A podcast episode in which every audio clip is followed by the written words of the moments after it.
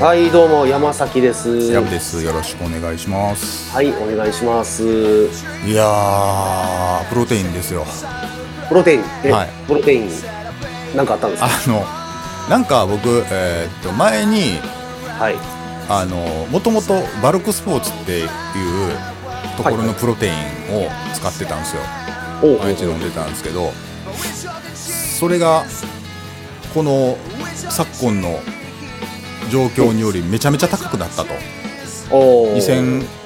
円ぐらいで買えてたんが今4000円台になっちゃって、わあでなかなかのこれはもうちょっときついなっていうので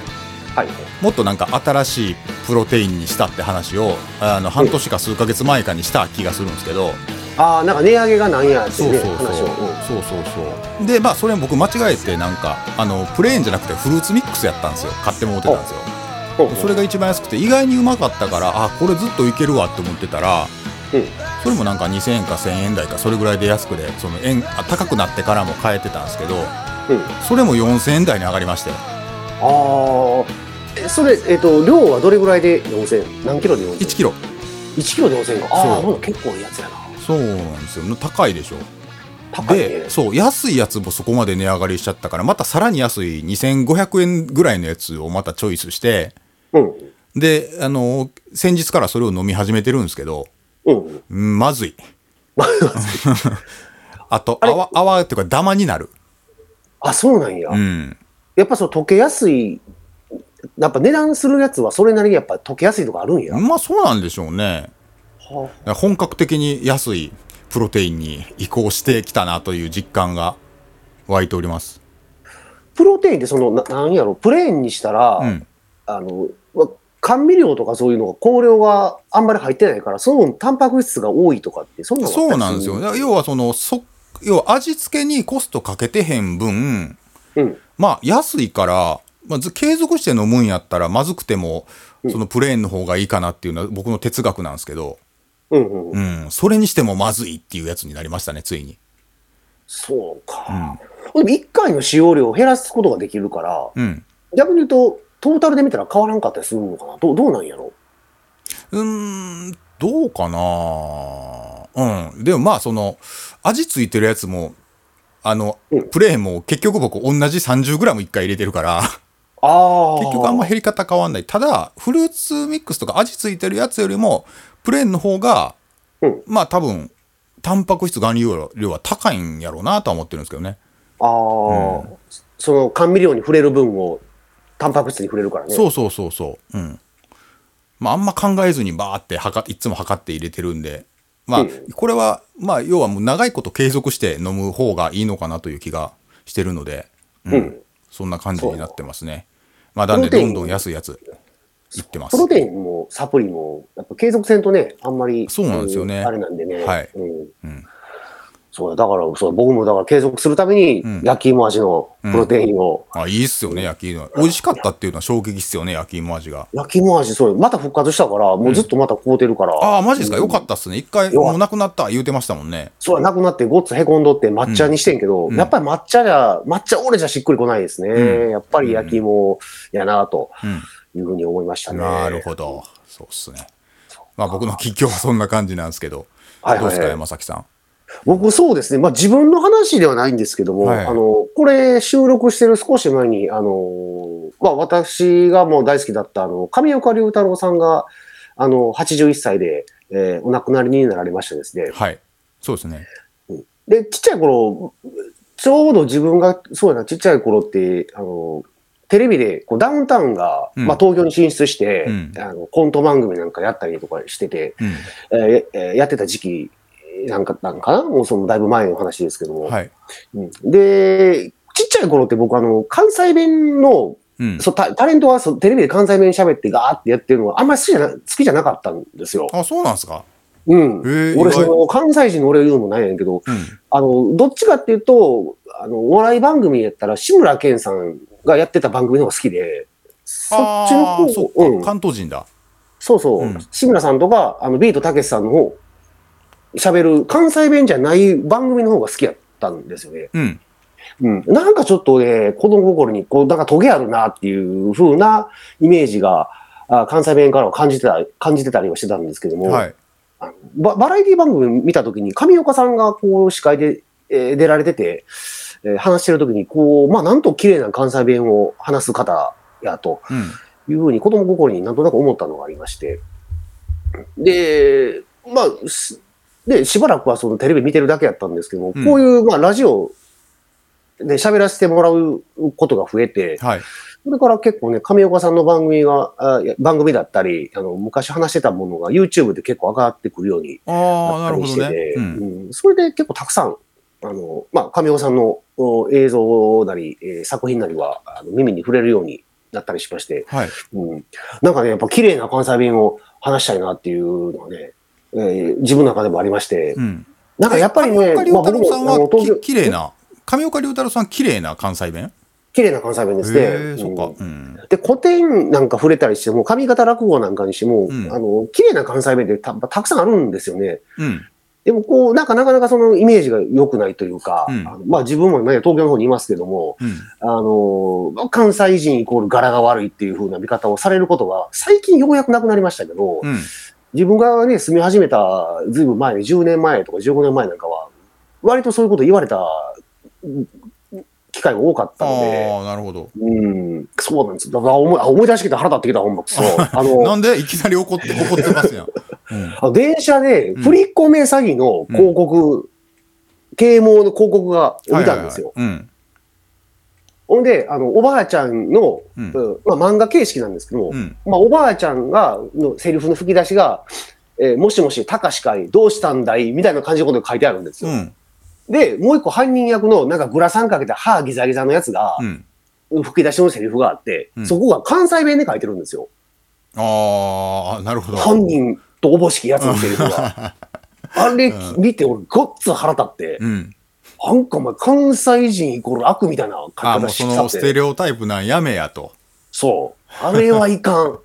なるほどね。ほんで、腹立つわ。ほんで、その、で、その後飲みに行って、うん。ほんなこんなん書いとったら腹立つわ。なめとんか、ほら、みたいな感じのこと言うたら、うん。そういう言い方するからイメージがつくんだよって、あ東京の人に言あ、われた。山崎さんもまあ関西弁ですもんね。俺もう治らへんうわ。ん。いや、おお俺よりもすげえ関西弁やもん、いつもあの、メールの文面も関西弁やもんだって。ああ、そう、俺だって普通に毎度とか書くもんな。うん。何々でんがなって書くときあるでしょ。たま にある。酒入っとったら書く。めっちゃ関西人やんってたまに思うも言うてへんやんけとか、うんなんかね、そんなんもいまだに言うけど、最近ね、やっぱ言う人おれへんかん。うん。らな。いや、山崎さんほど関西弁レベル高い人いないんちゃいますああ、多分、俺の世代やったらおらんと思う。ううんん。うん。そうやなんかね、もうやっぱ治らないですね。なんやっけなあと俺、あ、山崎さんこんな使い方、あ、えっと、はかりのことを目方って言ったことがあるんですよ。山崎さん。 ああ、目方、ああ、言うね、言うでしょねうん。目方って言うんやって俺衝撃受けた思い出した今。これ目方で何ぼぐらいやとかってうん言ったりするもんうな。んうん。それは別に関西弁関係ないか。目方なんぼ、あどうなんやろな。うんどっちやろうわからへんけど。うんあの、なんか、何話の商売人言葉ってあったりするやんか。うん。で、うん、そういうののあるかもしれんな。ん俺、その、大阪市内で営業マンしてたことあったから、うん。それで、そしたらおっちゃんが自分よりだいぶ20個とか25個とか、そうか。上の上の世代の方と触れてたら、それが映っちゃう感じなんですね。そうそうそう、2年半ぐらいそういう中でおったから、へー結構ね、そういう、あの、大阪市内とかね、梅田とかはあんまりそんなことないんですけど、うん。もうちょい南の方、うん。堺とかうん行くと、結構ね、もうリアル大阪が残ってて、うん。割とそういう表現なんかを耳にする機会が多かったかな。あうあ、んそれでか。うん、なるほど。山崎さんのその関西弁がどこで培われたんやろうなって思ってたんで、その営業マン時代ですね。営業マン時代ですね。あーうんなるほどあと、まあ、自分、もう地元がその兵庫県のちょっと西の方やったりするから、うん。地元変えるとほんまに、あの、なんていうの土着民っていうか、うん。外からあんまり出てへん人もうん。結構いたりして、ことは違うんや。うん、そう、あのね、あの、細かく分けたら、多分ヤムが話してるのは、どっちかっていうと、節弁に近いんですよ。ちょっと柔らかい感じなんですよ。ああ、確かに柔らかいと思いますね、僕。うん。であんまりだ、あ、アクセント関西やから、あ、西の方の人かなっていうぐらいの感じしか思わないけど、うん。うちの地元からとか、もうちょっと西の方に行くと、ほんまに、あの、姫路文化圏に近くなってくるから、うん。だいぶね、ゴリゴリになってくるよね。へえうんそうなんやで僕はどっちかというとそっち寄りなんで、もともとうんう。んうん。確かになうんそうやねあの結構激しい言葉遣いするし知人とかも、うんあこの人結構こういう喋り方するんやってうん、うんあそれあのーその辺りの出身の人と喋ってる時に確かに思ったことあるうん。結構その人がね、あの、今移民というか、うんいろんなところから引っ越してきて、できたコミュニティの場所じゃないところがあるからう、んうん。多分ね、僕らの言ってた、その、あの、母校なんか大阪の、やっぱ北節エリアなんで、うんあの辺ってその、い転勤やら就職やらで、大阪以外の人が住んでたり結構するんですよね。あーなるほどそうすると自然と、その、なんかゴリゴリの関西弁で話す人がいなくなって、うんてしまうというかんんううんうんん阪急電車なんか乗ってても、そうやな、ここの前なんか乗った時は、2割ぐらいは聞こえてくる言語が標準語なんですよ。あーそうなんや阪急の神戸線とか乗ってたら特にやっぱ多いうんですね。うんうんもう絶対これ転勤族の家族やろうみたいな。うんうんあの、ママ友みたいな集団が喋ってんだけど、もう全員標準語なんですよ。うんうんそうあ西宮北口やで。ど真ん中やそうやね。そうなんやそう、そうなんですよ。なんか英語多いなって最近電車乗ってても思うようになりましたけどね電車、え英語、英語英語なんか外国人の人多いなってし喋る言語が英語が増えてるってことはないな。いや喋れる言語っていうか、まあ、普通に外国人の人よう見るなって思うようになりましたああ、そうなんや。うん電車乗ってても。うんほうほうほう。あ、確かにそれはあるかもしれんな。うんあ、でもなんか、うん、駅なんかでも英語で喋ってる人とか、駅員さんにうん話してる人がおったりするわ。うんもう俺それ聞きながらもう日本語ぐらい最低限覚えてこいって俺を腹の中で思ってるけど、ああ そうっすよね、うんここは日本じゃとそうそう そう、そういうことなんですよ。うんあ、もう、注文するのにもう英語で注文しやがるやつがおるからな。あほんで、英語通じるとか思われてるんちゃうかなとーう思っんて、うんうんそその姿勢がもうなんか嫌やな、俺 は。そうか俺なんか一回あんま僕東京行くことないんですけど20代ぐらいの時にうんうんうん。東京に用事があってなんか電車乗って行ってた時にはいはいはい。喋りかなんかの感じでしゃあの喋りかけてきた外国人の人がうんものすごい日本語やったんですよ。ほうほうほう。でその時に俺東京東京ってどあのどこの辺りが栄えてますかっていうのをその外国人の人に日本語でこう会話して教えてもらってんの見て、うんおなんかなんかすげえなって思ったことがある。ああ、割と、じゃあもう、まあ、流暢な日本語というか。そうはまあ多分住んでらっしゃるんやろうなと思ったんですけどあ、はあはあはあそう自然なことなんですけどだいぶ違和感感じましたね。こうに日本語を話す顔つきってあるもんね。そうだそれとこう違ってると、うん。そうなんですよね。で、俺、え、日本のことを、この外国人の人に教えてもらってるっていうのが妙に楽しかった気がしました。うん。そうや。日本好きであ、あの、日本に住んでる外国人って、もう俺らよりも日本のこと知ってるからね。うん。すごいよ、ことわざとかも言える人結構おるから、うん。あ、そうなんや。俺それなんやねん、教えてくれって言うたこと何べんもあるわ。ああ、そうですね。そうなんや。じゃあ、なかなか、なかなかあれですね。不思議な異文化交流ですね、それも。そう、そうなんですよ。うん。そうなります。なんか、あれですよ。あの、家で、うん。まあ家でも別に外でもあれなんですけど、うんええ飲み物温めて飲んだりとか、ぼ僕はあの冷たいのあんま得意じゃないんで、うん。温めて、まあ日本酒なんかでも、うんこう、温めることがあるんですけれども、はいはいはいはい。あの、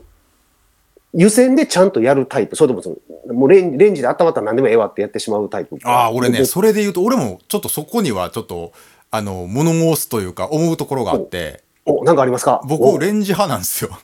ほうほうほうで。例えばあのなんですかパウチのあのシチューとかああ、はいはいはい。シチューとかなんかあるじゃないですか簡単にレン、あのやれるで最近レンジでこう立ててチンしてそのままあのーななんつうんかなこうパウチ自体が立ててレンジで入れれるタイプのやつあんの分かりますあの、よ横にペチャンってなるんじゃなくて、なるんじゃなくてこうそこがしっかりしとそってこがしっかりしてて上には空気の抜ける穴みたいなんがあってうん。一回こうあの膨らんでプシューってなるタイプのやつあの、リゾットとかようになってるやつかな。かな多分そうかもしれない。ああ、多分うち、俺あるかも、それ、そういう食べ物。うん。いや、そういうやつがあって、まあ、基本的にそういうの便利で、こう、レンジでチンして食べるときあるんですけど、うん。あれ、レンジで何分とかかか書いてるのと、湯煎で何分ってかか書いてるのあるじゃないですか。両あ方りとますもね表示あるでしょ。うん。で、あれ絶対湯煎の方が先に書いてるんですよ。ああ、ほうほうほう。まあ、絶対か分からへんけど。あ、確かに湯煎が前、手前に書いてるな。そう。で、レンジやったら1分半やけど、湯煎やったら5、6分とか6、7分とかいう表示があるじゃないですか。ありますね。なんか僕の視点から言うと、絶対レンジやから、レンジの方先書いたらええやんって思うん ですよ。絶対レンジでやる人が多いやんって思ってるんですけど、うん。あれやっぱ湯煎の方がうまかったりするんかなっていう疑問はある。の、湯煎の方が、うん、あの、じわじわ、時間かかる分、じわじわ温まるから、うんあの、美味しくなるのは間違いないと思いますね。あ、そうなんや。あ、そうか、うんだからそ僕もの一緒なんですけかど加熱の仕方で無理な加熱の仕方をしてるから、そこで味が損なわれるっていうことは絶対あるということ。あると思いますね。それでうんか、絶対湯煎の方先に書いてんの。だからできたらもう湯煎でお召し上がりくださいねっていうのがメーカーからのうん。意向なんやね、きっと。多分美味しくうん食べるには湯煎を推奨っていうのあだからはうん案そういうことねに言ってるかもしれないですね。うんなんかちょっと、それやったら納得や。それちょっと最近ずっと思ってて、うん、なんかこのタイミングでそれが納得できる話聞けてよかった。ああ、いやいやいや、うんもう。でも湯煎やったら俺もちょっとまた思い出して腹立ってきたけど。うん。怒ってますね、あのー山崎さん。最近なんかね、切れやすいんですよね、これ。あらまあ年のせいかなと思年かな。うん。うんうん年なんかあの、もう頑固じじいみたいになってきててね。不惑超えてますもんね。うわ、超えてます、超えてます、もう。もう、ダメななこと、ダメな大人になってるけどいいかなと思うんだでけど。、湯煎で起こることがあったんですかあります、あります。えー、何あのー弟と飲みに行ってたんですよ。はい。あのーなんかの飲みに行ってたとか、なんか用事があって、晩飯ちょっと軽く行こうかいうことになって、うん居酒屋か、うんなんちゅう、なんか小料理屋かなんか知らんけど、うん。はい、入ったんですよ。うん。都内の。うんどこやったかなもう場所忘れたけど、うん。なんか青山か、なんか表参道かなんか知らんけど、うんなんかあの辺ですわ。うーん。入って、ほいで、あの、カウンター座って、はいななんかこう、まあちょっと当てと、なんかね、クリームチーズのぬか漬けとか、なんか、そういういイカの塩辛みたいなの頼んで、うんで、ちょっと外が寒かったんで、うん。ちょっとほんな、缶飲みたいと。うん。あ、使ってやつですかそうそうそう、弟も缶飲みたいと。ほんで俺もほんなら缶つけてもらおうかって。うん。で、店員さんに、えっ、と、どうしたらこう、冷酒のメニューがあって、うん。冷酒、まあ冷蔵庫、冷酒やから冷蔵庫で冷やしてるんですけど、うん冷酒をこれ缶にすることもできますっていうことを言ってたんですよ。うん。弟があ、ほんならこれ缶つけれんねや、とうん。いうのが分かったんで、うんどうしたらその、まあ、ある日本酒の、まあ、銘柄、冷酒のやつを、うんほんならこれ缶つけても、缶つけてもうてよろしいですか言うてうん注文したんですよ。うん。そしたら、う1ん分かかるかかからんかぐらいで、うん。その熱感が出てきたんですよ。はいはいはい。それでもう腹立って、ああ、これ湯煎じゃねえなって、湯煎湯煎っていうん。扱う。えっと。ね、缶つ缶をつけるときって、これね、本当に僕ね、ちょっとこ僕のこだわりというか、うまあ、あるんですけども、うんあの、レン、あの、缶を、をうんお湯をうん温めたお湯の中にこう湯煎でこう缶をつけるとうん。いうのは、これ温めるだけじゃないんですよ。うん。缶酒にするという調理をしてる意味あなんあ、なるほどね。だから単純に温めるんじゃなくて、ですよ。そう。美味しく、あ、温めて、美味しく、その熱燗にしてるんだっていう感覚なんや。このお湯でこううやることで、うんあの、温ま温まりのムラも変わるし、うで、ん徐々にこう温度が変わっていくっていう、この温度帯のうん。あの、なんていうか、お湯を沸かすときでも、うんあの、これ、料理人の人が言ってたんやけども、うんい夜間でゆっくり沸かすのと、うんティファールで1分で沸かすのやったら、やっぱうんお湯ので出来上がり具合がやっぱ違うらしいよね。っああ、でもなんとなくそれイメージできるかもな。うん。ていうのが、お湯を沸かすときでもそういう概念があるので、うんあのそれを、あの、こう、さっきまで冷蔵庫に入ってパキパキに冷えてたやつをう、ん。 1分そこらに出してくな と。あはははで、その、僕は、うまあ、なんていうんですかね、別にレンジを否定してるわけじゃないんですよ。うん。で、あの、これが安いチェーンの居酒屋やったら、うん。缶はレンチンで出してきても僕は何も言わないんですよ。うん。それなりの値段とって、それなりの場所で、それなりの店構えでやっとるところが、うん。そういうことをすなと。うん。なるほおど前なら。お前らにはこの酒の提供者としての誇りはないのかとああ、なるほどな。いうのがあって、もうそれいっぱいだけどもう帰ったな。ああ、お酒ラバーとして。あのーなんかそういうことをする人は、やっぱ料理全体に対して細かい気配りはおそらくできてないだろうとああ、なるいうほふどうなな。判断に至って、うんうんもうあかんわ、言って、うんもう俺、帰ったもんな。いやっぱ美味しくないですかやっぱレンジで温めたやつって。 や、そこそこ美味しいです。そうなんや。まあでもそそのうそうあれか、そのスタンスとしてって話やね。そうですね。うんまあ、それなりのお値段を出す、取る以上はん、それはいかんと思いま一す、手ね間かけろよと。そああ、なるほどな。う。はい。熱燗とか飲まへんからあんまそこ見たことなかったわ。あの考えたことなかったわ。缶もね、やっぱり温度帯、やっぱすごく分かれますから、うんえっと55度以上のランクから、うんえーそれから一番下だったら30度で前半ぐらいの温度うんま。で、その呼び名が全部違うんですよ。うん。それぐらい缶っていうのは、あのー温度帯によって味わいなんかも香りもすごく変わるんで、うん。そのあたりのちょっとね、まあ、意識というか、勉強の方はしていただきたいなと思うなるほど勉強になりますうんそうでねなるほどね。そうか。まあ、問いずつ家で缶酒するときは俺レンジでやってるけやど。ってる俺シチュー優先してないけど怒らへん大丈夫いやー、どうやろ、見たら、くるらー言うか分からへんけど。でも ね、確かにレンジで急激に温めたら、なんか縁のところとかカリカリが残りそうですよね。イメージ。あ、残ります、残ります。うん。そう。確かにそれはそうやね。固まるのとかあるから、質は変わりそうですよね。そうそうそう。うん。そうなんですよ。そうゆか湯煎、湯煎、湯煎の良さというものをね、ちょっと、うんちょっと時間をかけてうん、じっくり見ていただきたいなというふうな。なるほど。じゃことあを次僕はシチューとかそういうの、最近タンシチューってやつにハマってるんですけど、あ、タンシチュー。タンって、あの、牛タンとか牛タンの。タン、ほうほううんほっていうのがあって、まあ美味しいんですよ、それが。う。それは、え、レトルトでそんなの売ってるレトルトであるんですよ。柔らかいんですよ。しかもタンシチューって書いてるけど。タンってコリコリしてるイメージあるけそどうそうそう。なんかふわふわしてるなんかやつがあって、うん多分イオンのやつやけど、美味しいから最近食べてるんですけど、うんうん。えー、一回ちょっと俺も一手間かけて、ちょっと湯煎のイズムを味わってみようかな。湯煎うまいですよ。うまいけど、どうやカレーとかなっても分からへんと思うけどな、俺多うん分でも目隠しされてどっちですかって言われたら多分分からへんと思うんうんだうけんど、うん、まあでもそういうことじゃないねんと。そうそうそう、うんっていうそことですねのプロセスが大事なんですうんうよ。んうん、一手間かけることが大事ね。そうですそうでね。すね。わかります。僕も毎朝コーヒー入れてるんで、あの一手間はね、うん大事。まあちょっと最近コーヒー入れるのもうあの、カリカリして、で、蒸らしの時間待つのめんどくさになってきてるんですけど、 まあそこはそれやらなね、あの、美味しいコーヒー飲めないっていうのがあるんで、それは頑張ってますけど。あれでもその俺、もうヤブに教えてもらったコーヒーの入れ方、うんあのおお湯ちょっと入れ方あるやんか。あれー家で、はいはい。うんあれずっと実践してんねんけど、あれで入れたらめちゃめちゃ美味しいコーヒー入るようになって、そうなんやなんか蒸らしの時間ってやっぱ大事っぽいですね。あ絶対大事。うん、あと温度の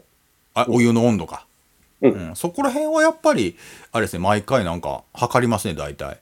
これぐらいにしてって、うん、僕もその、そう、あの、やぶみたいにその、時間メーターしっかり測ったりとかせえへんねんけど、うんこう、み見た感じで、うんこう蒸れてるなとかっていうのは、なんとなくこう分かるようになって、ああそそれれもうそのプロフェッショナルの人みんなそうしてるみたいですよ僕あそうながんやよく行ってるそのあの焙煎自家焙煎のコーヒー屋さんの人とかも、うんこうなんかあれやもんこ蒸らしはこうこうこういうふうな状態になったら蒸らし OK やからって教えてくれますもんあ、そうなんや。うん、そうぼはあ僕なんかこうきっかり40秒測ってやってるんですけど、うんまあ、多分その、あのー蒸れていくコーヒー豆との対話をする方がうん。より美味しいあの美味しいタイミングは分かるんかなと思いながらほうほうほうほうそうなんですよね確かにね、やっぱ最初蒸らし入れたら味が全然変わるから、うんうんあの、下手な喫茶店とか、うん、あの、なんだ大手のチェーンのとことか行ったりしたら、んいで、飲むより、俺自分で入れたコーヒーの方が美味しいもんうな。ん、ああそうっすよねいや僕もそうなんですよいや外のコーヒー屋さん外で飲むコーヒーって減りましたもんやっぱりあんまり美味しいとこが少ないというか美味しくないところが多いって感じ僕の感ああ覚、そうやな。うんだからその豆入れて湯入れたらコーヒー落ちるやんけみたいな感じうんでしか考えてない、うんあの人ももしかしたらお店の方もいらっしゃるかもわかんないですね。うんまあしかもでもあれ毎回毎回自分で入れるの相当手間ですからね僕いつも朝一自分の分入れるのだけでちょっとしんどいなって思う時あるもんなんあか気持あちはわかるけどね特に豆からガリガリやってるとそうやなそうなんですよねまあ僕はそ俺はなんのか何あの電動ミルみたいなのも持ってへんから特に、うんまあ時間かかっちゃってるんかもしれないですけど僕はあのお湯を沸かしてる間にあの電動ミルでやるんですけど、先にお湯が沸いちゃうんですよね毎回ああ、そうか。うん。俺はもう見るがないから、もううんあの、もう引いたやつ引いをたやつね買ってきて、うんで、こうな、なんていうの、完全に密封するピーってこう、うん。ああいうのに移し替えて、うんまあ、それでやったりはしてるから、うんまあ、そのヤングが入れるほど美味しくはないけど、あどうなんですかね。まあでもなんか引き立ての時って独特の香りがやっぱ立つから、ああの、新鮮な豆やったら。うん。まあそれ、まあ僕はそれが楽しみで、まあミルは使ってるなって感じなんですけど。いやでも絶対引き立てが美味しいよ。もう間違いないよ。うんうんまあコーヒーに関してやっぱひと手間かけると分かりやすく味変わるっていうのがあるから、うんうんまあね、やっぱどうしても手間かけちゃいますよね。うんあの自販機の入れたらなんか40秒ぐらいかかって出てくるコーヒーとかあるやんか、うんあのあれ飲んでも全然美味しないもんな、ん俺昔は何も思わへんかったけど、うん、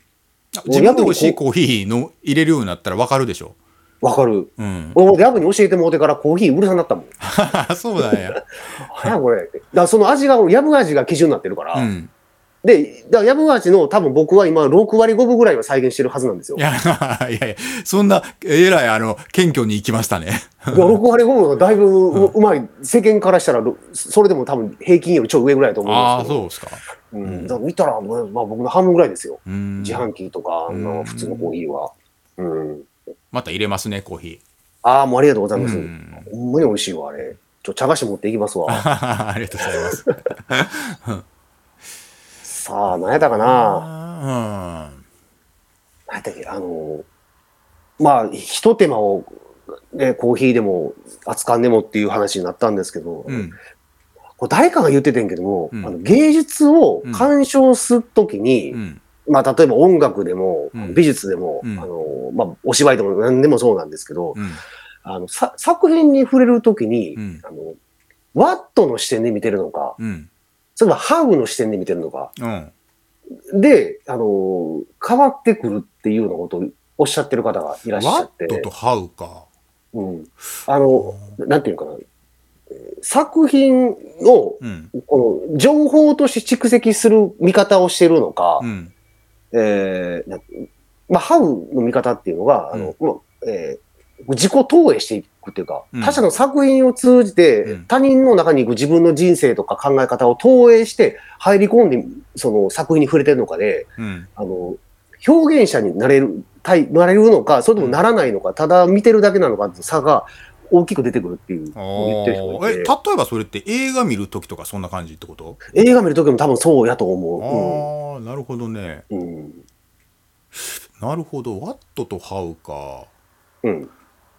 僕割となんか日本のに人情ドラマ的なん人情ドラマうんなんかうん。アクションというよりもストーリーがあるやつの方が僕見るんすよ。ほうほうほうほうほ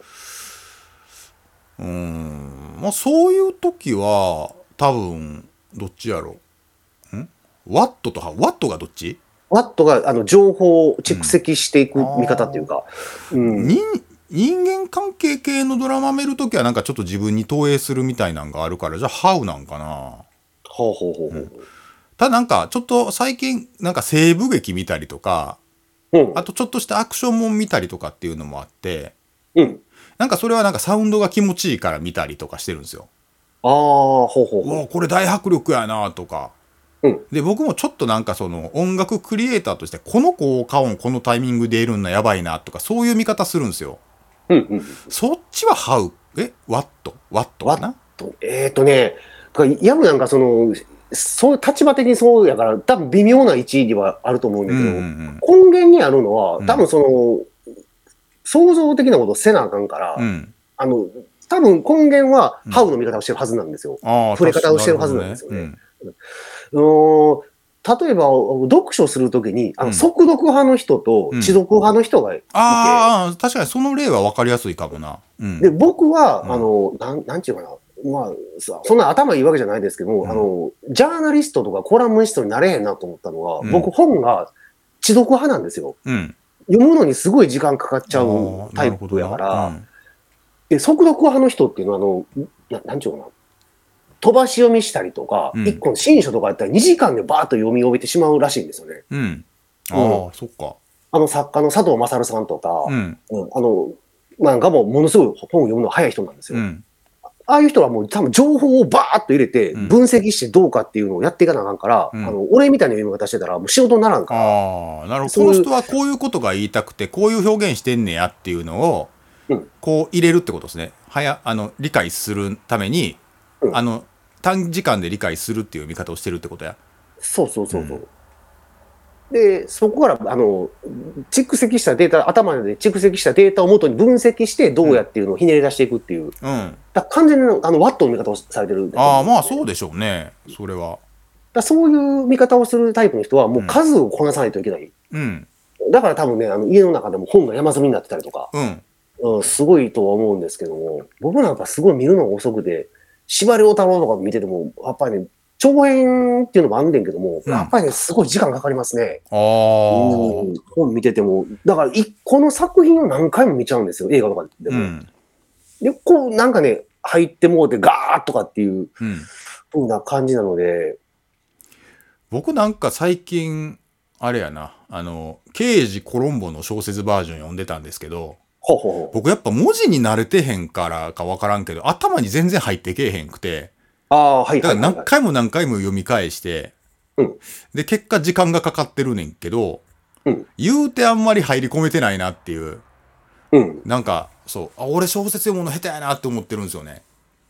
あれ、でもね、やっぱり活字って触れてないと、あれも一種の筋トレみたいなもんで、ああマジでそうんある程度触れてへんかったら、なんていうのかな、こう長い文章とたくさんの文章をパーッとこう目を通していく訓練っていうのかな。ううんあの、語学の勉強をずっとししてると、うんあの、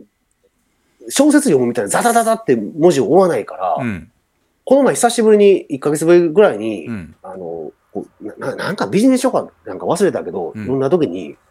やっぱり文字追われへんもんな。うん遅くなってて、うんあ、これやっぱりいろんなものに触れなあかんと思いましたね。うんうんいやそうなんですよね小説読んで俺は思ったんが小説読みながらもあの頭はちょっとプライベートの別のこととか仕事の別のこととかをにリソース使ってるなみたいなことを実感する時があって、うん。もうちょっと入り込めるような生活の余裕やったりとか、うんね、そのプライベートでのごたごたがないような生活にしたいなみたいな、うん。うん、なんかそれすごく思いますね。今連絡がこのスマートフォンやれ、パソコンやれでも、リアルタイムでどんどんどんどん何でも来るから、うんこう邪魔される、あの、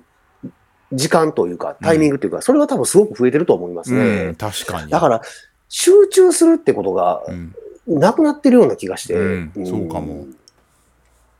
そうやねんな。だから没頭できる環境に憧れたりすんねんな。あれ、だから昔の作家先生なんか、こう、太宰治とか、井伏正治なんかでも、うん作品書くときって、伊豆のなんか旅館かなんか泊まり込んで3ヶ月とか4ヶ月とか、うん、うんそこでずっと書き上げてたとか言うけど、でもうん東京におったらうん雑音が多いから、うん、いそういうとこに行くらしい。うけどん。もまあでもそれはなんとなくわかるな。うん。今なんかこれだって携帯持って言っとったらもう山の中の旅館に行こうがなるから、そうなんですよね。ううん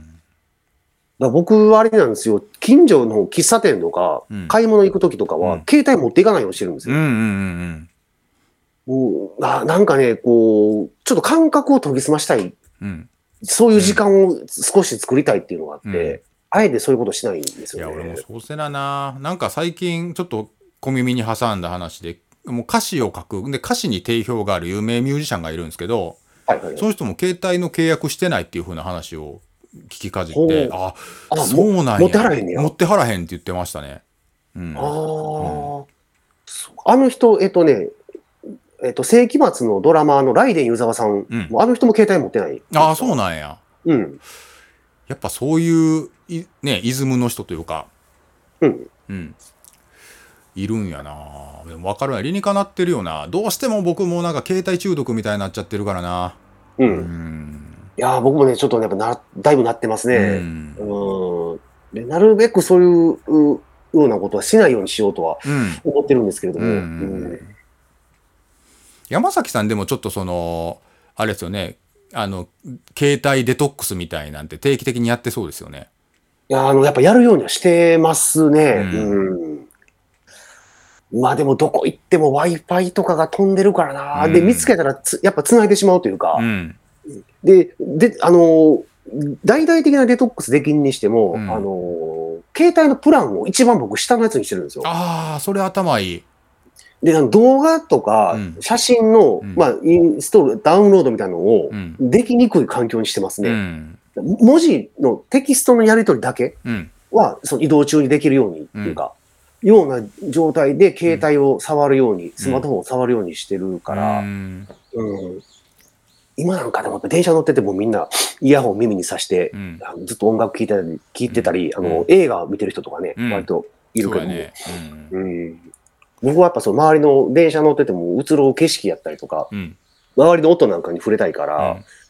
やっぱあえてそういうのはしないように。ああその感覚大事やな俺なんかどうしても移動先に行くまでに気になる調べ事とかバーってやっちゃうからあんまり良くないなって自分で思ってますね、うんそれでもでもねそれやらへんかったら仕事止まるしなまあいやまあそうそれでも大丈夫なように仕事を構築できる人はやっぱ憧れますけどねうんそうもうこ確かれはにそう俺だなの、うん、俺の時間やっつって仕事に没頭できるっていうのは大事かなっていうのは思いながらずるずる来ちゃってますね。そうやな、うんこれ結構こういうので悩んではる人多いんちゃうかうな、んそうやんなだからこの没頭できる時間がなかなか取れへんから、ん今、ね、僕らなんかやっぱ二十歳ぐらいの時ってやっぱ1日ガキだから8時間とか普通に触ってたと思うけども、うんそういう時間取れる人って今学生さんなんかにいるんかなと思ってて、うーんあの超絶テクニカルなミュージシャンって出てきにくくなってるような気がしてて、ああそうそれもうんこういう意味あるんかなとか。いやあると思うでだって昔って家でになるまでは邪魔入らんかったもんね。あー、せやな。うんうんうんうん今、家電っていう概念もないもんな。うんで、あの今なんかね、ジョギング行く時ともう耳にイヤホンをさして走ってる人多いけど、うん俺らその学生の時ってでっかいウォークマンやったから、うんあんなもん持って走られへんやんか。うんそう。で、揺れたらカセットとか MD がガチャーンとかボーンって飛んだりとかうんしてまうかうら、ん音楽を聴きながら、その、なんか作業をするっていうのは、だから、だからウォークマンっていうのかな、ウォークマンとか、その携帯音楽プレイヤー持ってっけど、うんあの、普通に家で聴いてるのと、状況実は大し大して変わってないとかね。うん布団に入ってウォークマンさしてるとか、うんそういう風な使い方やった気がするけど、うん今はもう全然、あだって携帯、手元が離してても、Bluetooth で飛んでくるからう、んうん、そうやね。そうまあ、便利になったゆえの、まあ、情報過多な、あれですよね。うん。そうなんですうよん。だからこうね、自分の手からどんどんどんどんね、いろんなものが離れていってるというか、うんじこう人間の肉体で操作できないようなところに飛んでいってるような気がしましてですね。うんうん、やっぱ物事の本質に触れるっていうテーマになりましたね、本日 は。こうなってしまいましたね。うんなんかだんだんそういうお堅い番組に全部基本的にそうですよね。ひと手間かけるとか、物の見方とか。そう、そう、そういうことやな。うんレトルトのタンカレそーうにしかり。そうそう。まあ、本質に触れないのは、プロテインの話だけでしたね。プロテインは触れてないな。うん確か触にれな。てない。まあ、プレーンやから、まあ、その、うん言うならば、その味付けじゃなくて、うん。あの、本質に触れるから、あの、プレーンを飲んでると。もう一応まあ、そういう解釈ですると統一性が出てくるんじゃないかと。 本来のせ目的はプロテインの、あ、タンパク質の摂取ですからね。ああ、はい、そうですね。そう何が焼き芋味やとう。ん。 いや、でも美味しいんやったら、それ一応。だって俺も、フルーツミックスの時、めっちゃ、まあれやもん、食うなくの目だもん。うわ、うまい、うまい、うまいって。うん、あ、やっぱりプロプレーンは美味しないんや、そんなに。いや、プレーン美味しくないと思ったことは、今回のやつ買うまでなかったけど、うんうん。ただ間違って買ったフルーツミックスがうますぎて、ああ、それはみんなこっち行くわとは思った。ああ、じゃあやっぱりそのそっちに流れてしまうというか。そうっすね。うん。あれ、なんか格闘家の堀口教授さんなんかは、うんプロテインにジュース入れてなんか割ってるけど、あれ、そうということは、プロテイン自体に味がないから、まあそそういううふうなにんでししてょるうんだよね。うん。で、多分格闘家の方やったら、その毎日のトレーニングでそんなもん余裕で消費するんでしょうね。ああ。だからプロテイン。ンの飲むの自分的に一番美味しい飲み方されてるんかな、それやったら。うん。うん。なんか、そうそう、プロテインにジュース入れたり、うん。フルーツ入れたり、なんか、して、こう、ジューサーでバーンって攪拌してう、ん。えめっちゃ美味しいプロテインの作り方知ってそうですね、その人。飲みうん、方。多分めちゃめちゃ美味しいやりをし,、てると思ううんわ。うんうん。いいな僕もやろうかな。うん。まあで。も、や、焼き芋味やからな。うん焼き芋味でもそれうまいはそれでいいんじゃないですか焼き芋、焼き芋と、あの、牛乳で割ったらほんまに美味しいわ。うんうん焼き芋と牛あ乳もともと合いますもんねそんでなうん。うんちっちゃい頃おやつで、ふかし芋と牛乳とかよく食うてたかうら。んうんいや間違いないやり方ですよそれが本質ですよ山崎さんのああ、焼き芋と牛乳。そうそうそうまたやろうかうな。んまあじゃああれですね本質に触れていきましょうってことですねそうですね。はいうんうんそんな感じですかそんなね。感じですかねうんはい